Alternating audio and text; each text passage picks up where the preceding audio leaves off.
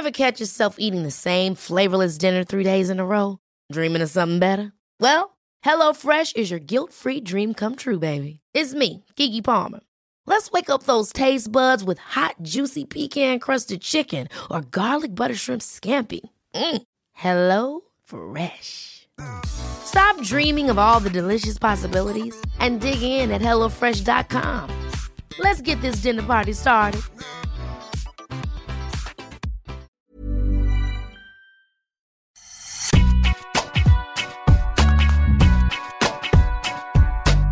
Bonjour à tous et bienvenue dans Deep Impact avec le magnifique Arnaud Di Pasquale. J'ai eu envie de, voilà, de parler de Bébel. Comment ça va Arnaud? Salut Antoine, très bien, surtout quand tu m'appelles comme le magnifique. Si tu me présentes comme ça, je peux que bien commencer l'émission. Exactement, j'ai envie de te mettre en confiance avant une belle émission aujourd'hui. Euh, c'est parti pour le warm-up, le sommaire de l'émission avec, dans le premier set, nous allons revenir sur bah, les résultats de la semaine dernière, les titres de Yannick Sinner et d'Aslan Karatsev.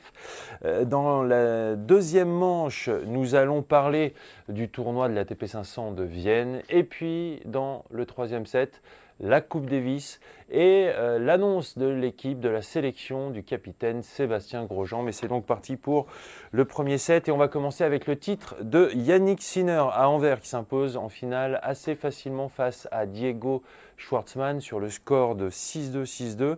C'est déjà le quatrième titre hein, de la saison pour, euh, Yannick Sinner euh, qui en est à 5 dans sa carrière. C'est pas mal à moins de 21 ans et d'ailleurs il y a une stat qui a été sortie par l'excellent compte Twitter Je 7 et euh, qui, euh, voilà, qui a listé un peu les autres joueurs, la dizaine de joueurs qui, euh, a réussi à, faire cet exploit, on peut parler d'exploit, à cet âge-là, si jeune, et la liste est juste dingue. Nadal, Djokovic, Hewitt, Sampras, Agassi, Safin, Rodic, Del Potro, que des vainqueurs de Grand Chelem. tu me vois venir Arnaud, est-ce que c'est ma prochaine question? La next step, pour Yannick Sinner, est-ce que c'est pas de meilleurs résultats en Grand Chelem? Cette, cette saison C'est seulement des huitièmes de finale, seulement entre guillemets bien sûr. D'accord, donc on met les pieds dans le plat tout de suite. Tout de suite. On ne parle pas de son parcours, de, de, de, sa progression. On va en parler, on, on va, en parler après ou avant, mais on, va, on rentre direct dans le vif du sujet. Ok, ok, ok, très bien. Parfait, Antoine. J'aime bien quand tu commences comme ça. Euh, évidemment, donc, donc, euh, donc on brûle les étapes. Donc on doit gagner des grands chelems tout de suite, comme tous les autres. Pas gagner. Je, te taquine, ça va. Mais euh, ok, next step, tu as raison. Next step, c'est évidemment de, confirmer en fait cette progression quand même fulgurante parce qu'elle l'est. cette progression, elle est fulgurante. Je, il est 11e mondial, c'est quand même colossal. Il a, comme tu disais, euh, moins de 21. Enfin, c'est comment dire? Moi, en fait, ce qu'il faut mettre en avant, euh, chez ce joueur. Et depuis qu'on le voit, depuis qu'on l'a vu arriver sur le circuit, on a été, je crois, tous très impressionnés quand même par sa façon de jouer, son état d'esprit sur le terrain. C'est quand même une constante. L'état d'esprit, ça va revenir et ça revient quand même très régulièrement dans nos émissions. Antoine. C'est vrai. Hein ok? Et, et, en fait, c'est quand même un sport où, euh, si tu veux être régulier, tu as besoin d'avoir cet état d'esprit, d'enchaîner, d'être dans cette quête du progrès. Lui, il s'est tout de suite très bien entouré et en fait, finalement, il est, dans, il est en phase ascendante et ça, c'est constant. Euh, maintenant, comme tu dis, euh, la confirmation. Attends, tu parles de, de son entourage. Il euh, faut ouais. rappeler donc, que son entraîneur, c'est Riccardo Piatti, entraîneur très respecté sur le circuit ATP. Il y a un vrai impact, il y a une vraie patte Piatti justement sur cet état d'esprit, comme tu, comme tu le dis? Ah ouais, non, mais bah, c'est criant. C'est-à-dire que tous les joueurs qu'il a pu avoir, il a eu Djoko, il a eu Lubicic, il a eu Richard. Ouais. Ils ont tous à un moment donné quand même changé de comportement et même avant ça, à, à, à une époque que tu n'as pas connue, euh, mon cher Antoine. Il y avait Adrian Voinea, Hicham Arazi, Bien sûr. Euh, tout, tout, plein de joueurs en fait qui avaient euh, une façon de, de, de... alors je vais, c'est assez philosophique même au-delà du tennis, de voir la vie un peu différemment okay. sur le circuit. Ouais, moi je trouve qu'il y a vraiment, c'est ce qui se dégage chez, euh, bah, chez, chez, chez, Ricardo et chez les joueurs vraiment dans ce cube Ricardo. Ça va au-delà, je trouve, du terrain. Il y, a, il y a presque une éducation en fait derrière. Bah, je trouve que c'est très marqué. Et, et, et, quand tu vois bah, la plupart des joueurs qu'il a entraînés, ouais, sont, sont des, ça devient des, des, des bonnes personnes. Il y a quelque chose. Ça, ouais, ça va au-delà. Et donc, euh, et ça se retranscrit évidemment sur, sur le terrain. Et là, ce jeune joueur, Euh, dans son approche du jeu, ouais, on, sent, on sent la patte euh, de Riccardo Piatti. Et en dehors aussi, dans cette quête du progrès, dans cette volonté justement de progresser tout le temps, d'avancer. Et, tu le vois d'ailleurs, mais d'année de, en année, ça fait peu de temps hein, qu'on le voit sur le circuit. Euh, même s'il il rate, même s'il n'est pas bien, même s'il est mené au score, même s'il est plus que malmené, il prend 4-0 double break, il est là, il continue. Il, est, il est encore dans son match, il est encore à essayer, alors qu'il est très probablement pas euh, en forme ou pas bien ce jour-là. Hmm. Mais, mais il, met toutes les chances tous les jours d'être le meilleur possible. Et il y a un truc, je trouve, qui, qui, ressort, qui se dégage et qui est, qui est très fort. Et c'est pour ça qu'il en est à sa cinquième victoire, c'est ça? Ouais. en, en, tournoi, c'est quand, même, c'est quand même beaucoup. Il a gagné un 500. Alors, quand tu regardes la liste euh, des joueurs qu'il a, le, tableau et les, les joueurs qu'il a battus dans ce 500, c'était presque beaucoup moins, euh, beaucoup moins dur dans l'absolu euh, que, que, sur Anvers, même si sur Anvers, comme tu l'as dit, il a gagné très facilement, mais il s'est baladé sur tout le tournoi. Son, mmh, c'est le premier tour, il en bave, enfin il en bave, il a, c'est le premier set. Il y a eu un set compliqué, et après j'ai l'impression qu'il a envoyé que des 6-2. C'est pas, c'est pas mal. Musetti, 7-5, et puis après, ça c'était en plus la rivalité, j'imagine, de la, de la, jeune génération italienne qui débarque. Et donc derrière, 6-2, 6-2, 6-2, tarif, quoi, un petit tarif sympa. Mais quand tu vois la manière dont il est capable de jouer quand il est en confiance, bah c'est bluffant. Alors, il doit travailler physiquement, il doit travailler son jeu à la ouais, Il va s'étoffer. Il va s'étoffer. Voilà, et c'est génial parce qu'il mm. est perfectible et il est déjà aux portes du top 10. Mm. Déjà très fort, effectivement. Je crois que c'est la première fois, euh, c'est vrai, c'est vachement intéressant ce que tu dis sur le profil des joueurs qui travaillent avec Riccardo Piatti et sur euh, leur personnalité. Euh, j'ai le souvenir de Richard Gasquet qui avait dit s'il avait, euh, il parlait aussi de Sergi Bruguera, mais s'il avait rencontré, connu euh, Riccardo Piatti plus tôt, il pense qu'il aurait pu aller plus haut, il pense qu'il aurait pu accomplir de plus grandes choses. Donc c'est vrai que. Je, trouve qu'il intègre. Ouais.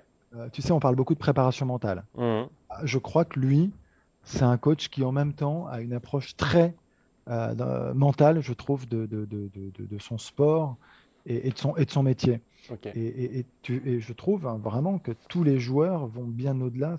encore une fois, du terrain, il arrive à adapter, je crois, son discours en fonction évidemment des caractères de chacun, euh, mais pour encore une fois toujours les faire progresser sur le terrain. Hmm. Il y, a, le fil rouge, évidemment ça. Mais qu'est-ce qu'on va aller chercher chez Djoko, chez Lubicic, chez euh, Richard? Chez Hicham à l'époque, euh, tu vois, et il y en a eu d'autres. Il y a eu euh, Tipsarevic, je crois. Enfin, ils, ont été nombreux à passer entre ses mains. Et, tu sens que ce sont des, des, personnes très ouvertes mhm. d'esprit. Et bah, je trouve que ça transpire sur le terrain et c'est plutôt très agréable tu disais, il est maintenant aux portes du top 10, il est 11e mondial, 42 victoires, 18 défaites cette année, c'est juste exceptionnel euh, quand on sait euh, la qualité euh, des adversaires qu'il rencontre. Ça pose un homme, une finale en Masters 1000 aussi, on n'en a pas parlé, et puis deux huitièmes de finale en Grand Chelem, et seulement, j'ai envie de dire seulement avec son profil, une victoire sur un joueur du top 10. Est-ce que c'est pas là la marge de progression? Elle est là, la marge de progression, bien sûr. Euh, tu as raison. Alors, voilà, des 250 et des 500, il va en gagner. Il a le niveau de jeu moyen maintenant pour. Euh, et la confiance. Et, mais, et, c'est typiquement, je crois, le, genre de joueur qui va avoir besoin de débloquer euh, quelques verrous. Alors ces verrous, ils sont pas, ils sont pas, ils sont pas trop verrouillés à mon sens. Hein, mmh. tu sens que tu sens que ça peut vite exploser. Ouais derrière, il peut, il peut vraiment se lancer. Et donc, euh, sur les, sur les, sur les 1000, oui, il a, fait, il a fait cette finale en effet, mais il aurait dû la gagner et mal, enfin, il aurait dû, c'est toujours facile. Hein. il aurait pu, il aurait pu, pardon, contre Urkach. Il aurait pu. Ça a, été la, ça a été la grosse surprise. Mais on le voyait vraiment vainqueur. On regarde la manière dont il avait traversé le tableau. Mhm. Euh, il jouait un, super tennis et dans des conditions assez compliquées. Il y avait eu pas mal de vent et tout ça. Il était passé un petit peu au travers quand même de cette finale. Euh, mais tu lui, bah, je pense qu'il faut lui donner bon, un petit peu de temps évidemment, mais ça va aller très vite. Sur les 1000 et sur les grands chelems, euh, une fois qu'il aura pris conscience que, bah, que c'est gagnable en fait, hmm. parce qu'en fait c'est ça, lui, il est, il est là dans une démarche, je pense, pour aller très clairement aller gagner ses tournois hein, et les grands chelems y compris.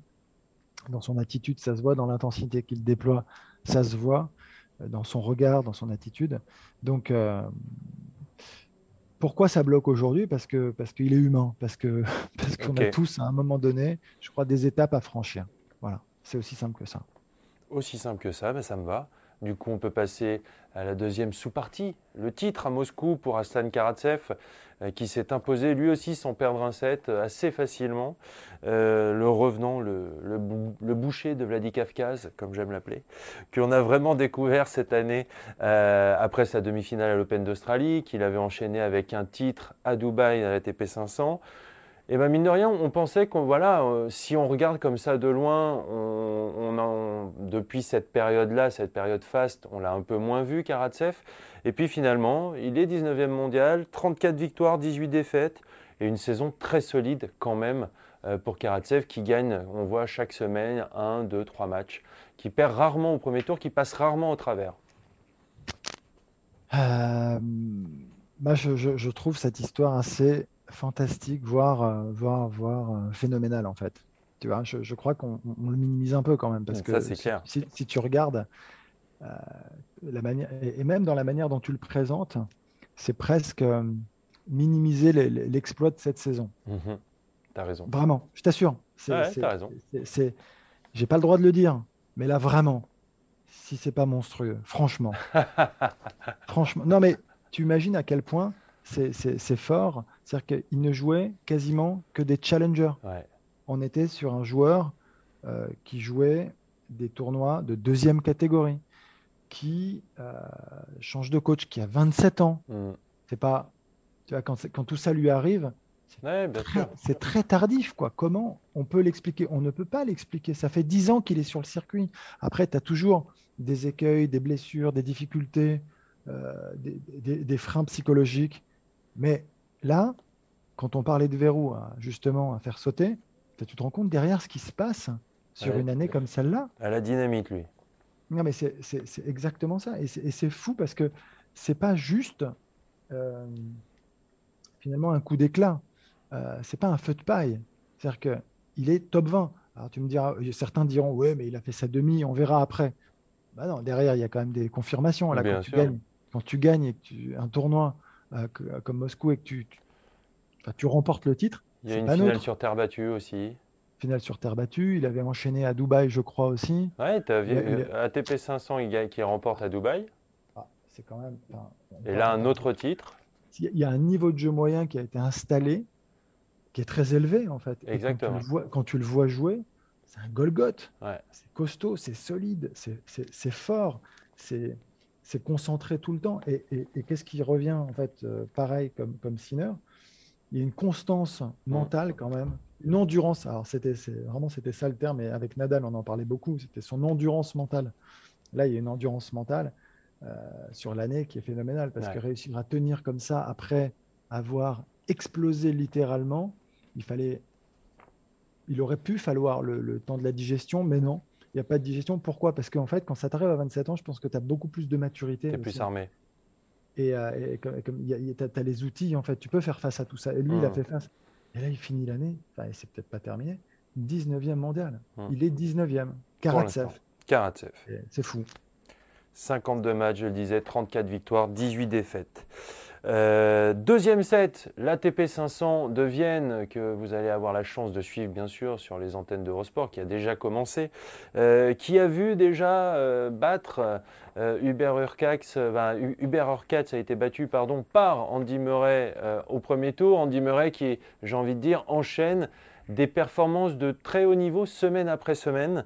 et, en plus, il, met le temps et la manière, j'ai envie de dire, puisque euh, la semaine dernière, au premier tour à Anvers, un premier tour, une victoire juste exceptionnelle contre Frances Tiafo, euh, un chef-d'œuvre de 3h45. Et c'est pas facile, c'est rare de voir ça en indoor dans un TP 250. Et puis euh, là, euh, bah, seulement 2h40 pour battre Uber Urcax, mais quand même, euh, en indoor, c'est assez, assez, impressionnant. le Polonais qui en plus s'est bien battu, qui a sauvé une balle de match au, deuxième set, qui break d'entrée au troisième, mais Murray qui lâche rien et qui s'impose 6-3 au troisième. on en parle de plus en plus hein, d'Andy Murray, de ses, de ses prestations semaine après semaine, de ses déclarations où il dit qu'il a envie d'aller chercher les plus, le plus haut niveau. On, sent limite qu'il est, qui, croit limite qu'il peut refaire un, voilà, un gros coup en grand chelem. Euh, ça va dans ce sens-là quand même toutes ces, toutes ces performances. Euh, écoute, il continue de nous bluffer. Euh, alors, je crois qu'il est en train de remettre en place un certain nombre d'éléments. il, fallait que, il fallait absolument que la tête soit convaincue que le corps puisse suivre. Ok. Et là, aujourd'hui, justement, avec ce match contre Tiafo, il nous l'avait aussi prouvé, et on en avait parlé mm. sur Indian Wells, il avait battu Alcaraz. D'ailleurs, on se frotte les mains parce que prochain tour, il retrouve le jeune Carlos. Euh, donc, on va. Je, pense qu'il avait besoin de, cocher des cases pour, pour, pour avancer. Même s'il a été numéro un mondial, il repart de tellement loin. C'est tellement dur. Euh, tu repars de zéro. Quand tu arrêtes aussi longtemps, quand tu dois rebondir, repartir, retrouver la confiance, les automatismes, tes habitudes, tes repères, c'est terrible. C'est pareil. tu es complètement paumé, je pense, au début. Et tu sais pas par quel bout en fait commencer. Tu sais pas comment ça va se passer. Il y a tellement d'inconnus. En fait, c'est une équation qui est très très difficile à résoudre. Et aujourd'hui, mon sentiment quand il est sur le terrain, c'est qu'il dégage déjà bah, dès, les entames de match, beaucoup plus de sérénité. On sent que on, sait de nouveau qu'on va retrouver des schémas tactiques bien ancrés, mmh. ces petites habitudes. Tu, le sens, tu le vois, euh, ces variations, son petit chip de revers, son regard vers le clan qui ne s'arrête pas qu'au regard parfois. Euh, ce, qui est signe, ce qui est bon signe chez lui. Et bien sûr, exactement. et tout ça, finalement fait que on est en train de retrouver un, un, Andy Murray compétitif pour le plus haut niveau. Quand j'ai plus haut niveau, je ne te parle pas du, top 100, je te parle de, du top 20, du top 10. Enfin, tu vois, quand euh, il joue aussi bien, il bat Urkach. Euh, la preuve, tu vois, il y a quelques victoires là qui commencent à avoir, qui sont des, références. Maintenant, il, il doit s'en servir et il s'en sert. Et il est en train de retrouver en fait la confiance nécessaire justement pour aller beaucoup plus loin maintenant.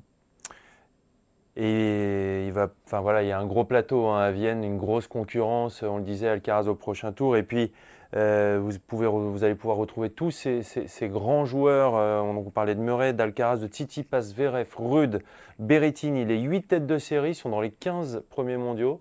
Euh, tout ça, c'est sur Eurosport et c'est à suivre cette semaine. L'ATP 500 de Vienne. Avec Arnaud Di Pasquale au commentaire ou pas? Hmm, absolument pas. Absolument pas. Qui se réserve pour le Masters 1000, le Rolex Paris Masters. Exactement. Arnaud, Arnaud qui a besoin, voilà, aujourd'hui il travaille, il y a la voix qui travaille, et puis après, il s'économise et il sera là pour le Rolex Paris Masters. On passe au troisième set. Et les Français, la Coupe Davis. L'annonce de Sébastien Grosjean, le capitaine de l'équipe de France de Coupe Davis, qui a annoncé sa sélection hier.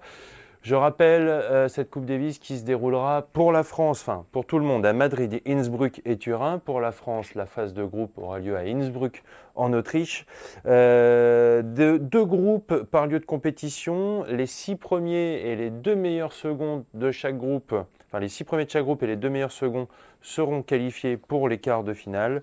La France fait partie du groupe C. Elle se retrouve dans le groupe avec la Grande-Bretagne et euh, la République tchèque. Euh, j'ai envie de revenir sur la sélection de Sébastien Grosjean, Hugo Humbert, Arthur Rinderknecht, Richard Gasquet, Pierre Hugerbert, Nicolas Mahut. Premier élément, l'absence quand même de Gaël Monfils. Est-ce qu'on s'y attendait, Arnaud?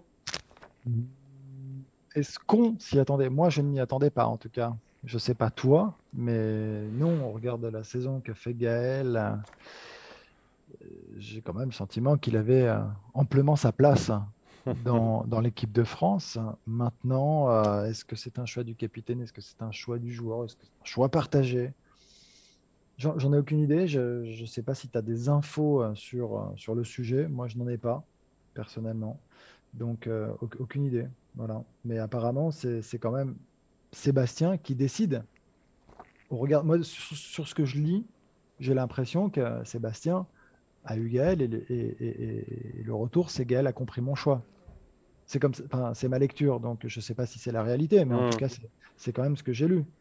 Donc, euh, donc, donc, ça voulait vraiment dire que, que, que Sébastien voulait faire euh, une équipe un peu nouvelle, probablement. Il parle de mélange d'expérience et de jeunesse, de jeunesse, pardon.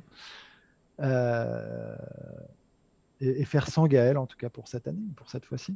Ouais, on sait effectivement, on ne sait pas trop euh, quelles sont les raisons de l'absence de Gaël. C'est en tout cas le choix de Sébastien, c'est comme ça qu'il a communiqué. Et en revanche, je trouve que sur le papier, euh, pareil, hein, Hugo Humbert, on, pouvait lire ici ou là qu'il y avait de la lassitude, euh, il y avait peut-être des doutes quant à sa participation, mais là c'est bien de le voir euh, dans, cette équipe. L'arrivée qu'on a envie de, remarquer dans, cette équipe, c'est celle d'Arthur Rinderknecht, qui j'ai envie de dire qui vient récompenser, couronner une saison juste exceptionnelle, qui aujourd'hui, Arthur est 65e mondial, il n'était que 360e il y a deux ans. Euh, il a joué plus de 50 matchs dans la saison, Challenger et Grand Circuit confondus. Une demi-finale, quatre quarts de finale sur le Grand Circuit. 26 euh, ans, euh, bon, une sélection plus, plus que méritée, Arnaud. C'est plus que mérité. Et avant, je vais revenir sur Hugo Humbert. Hugo Humbert sur l'équipe de France. J'ai l'impression que ça ne fait, ça fait pas de débat. C'est-à-dire que quand tu le vois aux Jeux Olympiques déjà, c'était fantastique. Il joue avec son cœur. Et, euh, le, voilà, le drapeau, je pense, il met le drapeau au-dessus de tous les autres événements. Euh, et puis Arthur, comme tu le disais, euh, c'est génial parce que ça va être un accélérateur, un coup de, boost énorme pour ce, genre jeune, il n'est pas si jeune, mais pour mmh. ce jeune joueur qui arrive sur le circuit parce que évidemment c'est c'est tout frais, c'est tout récent. ça fait que trois ans qu'il joue le circuit ATP. Hein. Il a été en université, il est allé se nourrir de cet état d'esprit. Euh, tu, sens qu'il y a nos limites mhm. chez ce joueur et c'est hyper intéressant. Mais, mais, tu sens que malgré, encore une fois, un âge qu'on pourrait penser d'assez avancé pour euh, réussir justement à, intégrer le top 100 et tout, je trouve que c'est un vent de fraîcheur. Tu sens que c'est la découverte, tu, sens, et avec un âge avancé, donc encore une fois, une certaine maturité. Donc c'est hyper intéressant. Tu sens qu'il profite de chaque moment, tu sens qu'il est vraiment dans cette, dans cette approche et que c'est pas terminé, c'est que le début de l'aventure, c'est génial et que tu sais pas, nous-mêmes, tu vois, c'est étonnant parce que tu, te dis, c'est intéressant, et jusqu'où il va pouvoir aller. Mmh. Et, rien que de se poser la question, tu as envie de le suivre et de te dire euh, qu'il va, il va être capable de repousser ses limites je pense, euh, sur ces prochaines années et nous, ouais, nous montrer que finalement, bah, on peut aller très loin, alors que c'était peut-être pas le joueur sur lequel on aurait pu miser. Bien sûr. Un parcours très atypique. Il a parlé un petit peu des ingrédients de sa réussite. Il a dit qu'il a su s'entourer, qu'il sait se protéger euh, des gens qui peuvent être néfastes ou en tout cas qui, qui, peut, qui pourraient empêcher ou freiner une certaine progression et une certaine euh, envie de dire éthique de travail. On, sent qu'il sait ce qu'il veut euh, à chaque, euh, chaque comment, déclaration. Je trouve qu'il y a énormément de conviction qui se dégage des mots qu'il emploie. Et, en fait, il y a, de l'ambition. On sent que c'est à la fois, il y, a, de, y a de l'ambition sans, sans qu'il y ait de l'arrogance. Et je trouve que parfois la nuance peut être euh, euh, pas facile à trouver, que déjà tout le monde, enfin pas mal de gens peuvent attendre euh, au, coin, au coin du bois parce que en France culturellement c'est pas toujours bien vu de parler de ses ambitions et de parler de, de dire que on, veut faire de grandes choses. Je trouve que lui, il le dit, il l'assume.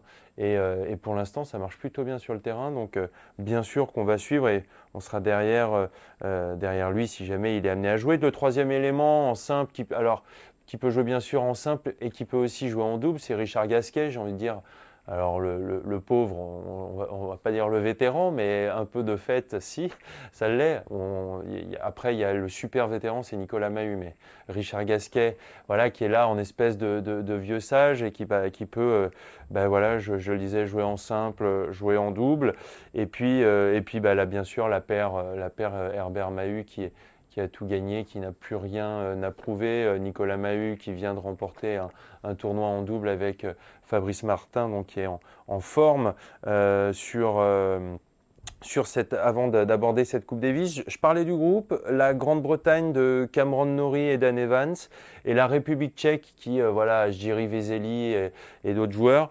Euh, est-ce que, euh, voilà, tu, tu, bien sûr, c'est quoi? C'est du 50-50 contre cette, cette Grande-Bretagne-là qui, voilà, on le rappelle, est, emmenée par bah, une des révélations de cette année, Cameron Norrie, qui vient de remporter le, le Masters Smith d'Indian Wells. Oui, oui, je pense que oui, ça va être équilibré, je pense. C'est équilibré, c'est difficile de se projeter. Après, moi, je reviens, j'ai beaucoup de mal avec, euh, malgré tout, la formule. hein. Ouais, tu persistes et signes, j'ai envie de Oh dire. là là, je persiste et signe. Non, mais si tu peux pas savoir, ça, c'est fou. Je, fais un blocage, comme peut-être beaucoup d'ailleurs. Hein. Ouais.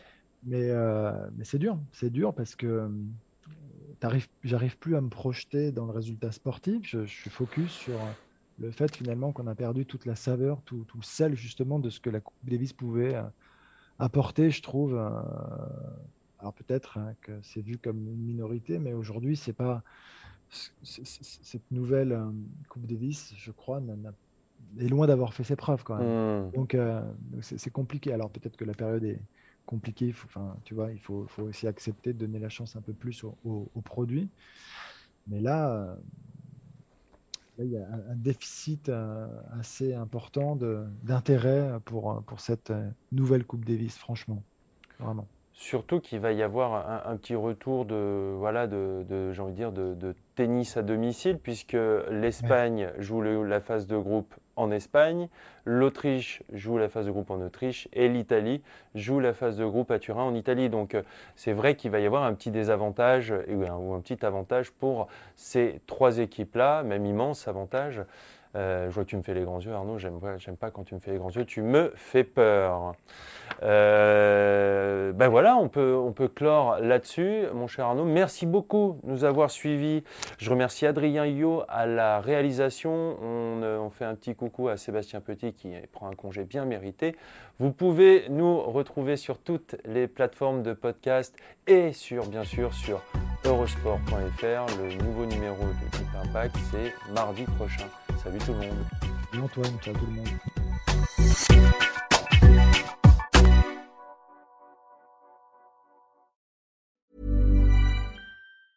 Ever catch yourself eating the same flavorless dinner three days in a row? Dreaming of something better? Well, HelloFresh is your guilt-free dream come true, baby. It's me, Kiki Palmer. Let's wake up those taste buds with hot, juicy pecan-crusted chicken or garlic butter shrimp scampi. Mm. Hello Fresh. Stop dreaming of all the delicious possibilities and dig in at HelloFresh.com. Let's get this dinner party started.